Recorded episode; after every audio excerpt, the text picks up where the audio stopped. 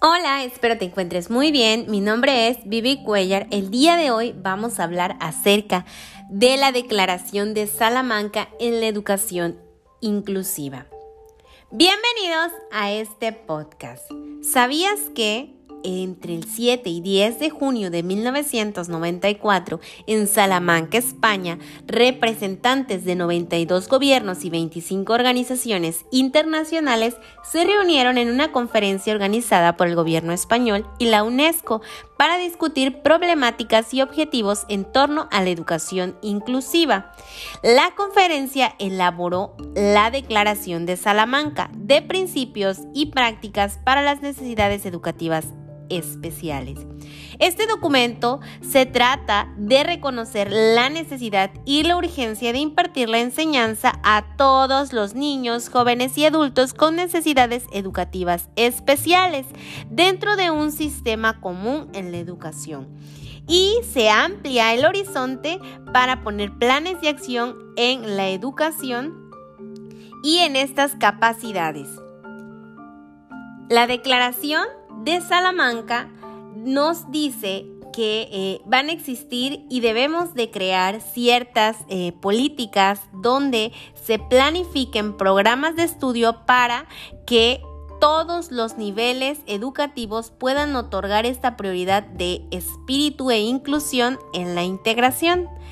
Y de lo mismo, de esta manera, estas diferencias puedan que pueden presentar nuestros alumnos de acuerdo a su aspecto individual o diferentes características, capacidades y necesidades de aprendizaje, no serán movidos solo por el reglamento, sino que realmente quedarán integrados en un sistema de educación común y que a su vez brinde atenciones diferentes y personalizadas. Dentro de esta declaración, en el apartado 2 nos menciona que creemos y proclamamos que todos los niños de ambos sexos tienen un derecho fundamental a la educación y debe darles oportunidad de alcanzar y mantener un nivel aceptable de conocimientos.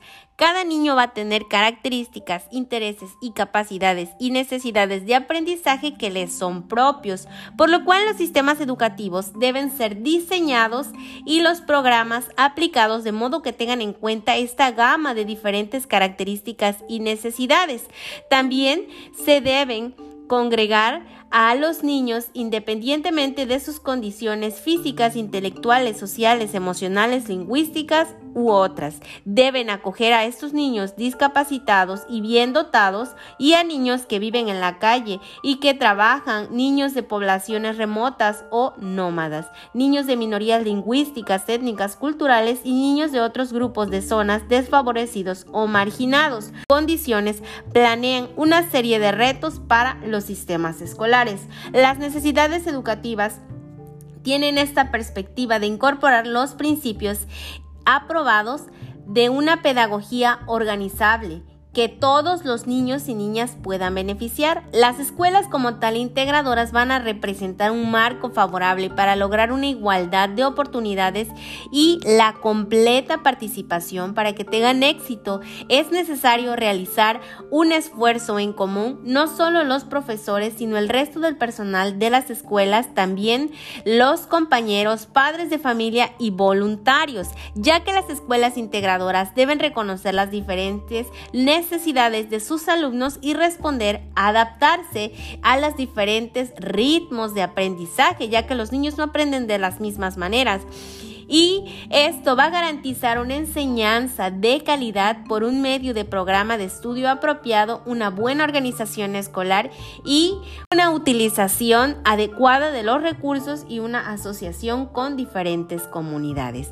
Es importante mencionarles que la educación integrada y la rehabilitación apoyada por la comunidad va a representar métodos complementarios de impartir una enseñanza a las personas con necesidades educativas especiales. El objetivo como tal es que sea una educación para todos. La declaración entiende que los centros escolares y los niveles iniciales insta para... Eh, corregir las actitudes discriminatorias que deterioran esta idea de una sociedad eh, integradora por personas con diferentes capacidades y que a su vez puedan convivir en un ambiente de mutuo respeto, de eh, aprendizaje y de esta forma la educación no va a quedar anclada solamente en el acumular estos contenidos, esto que se ve día a día en las escuelas, sino que realmente va a ser una educación humana y va a ser una educación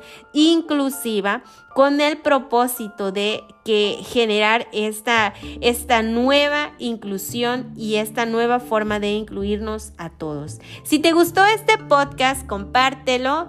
Mi nombre es Vivi Cuellar. Nos vemos. Hasta la próxima.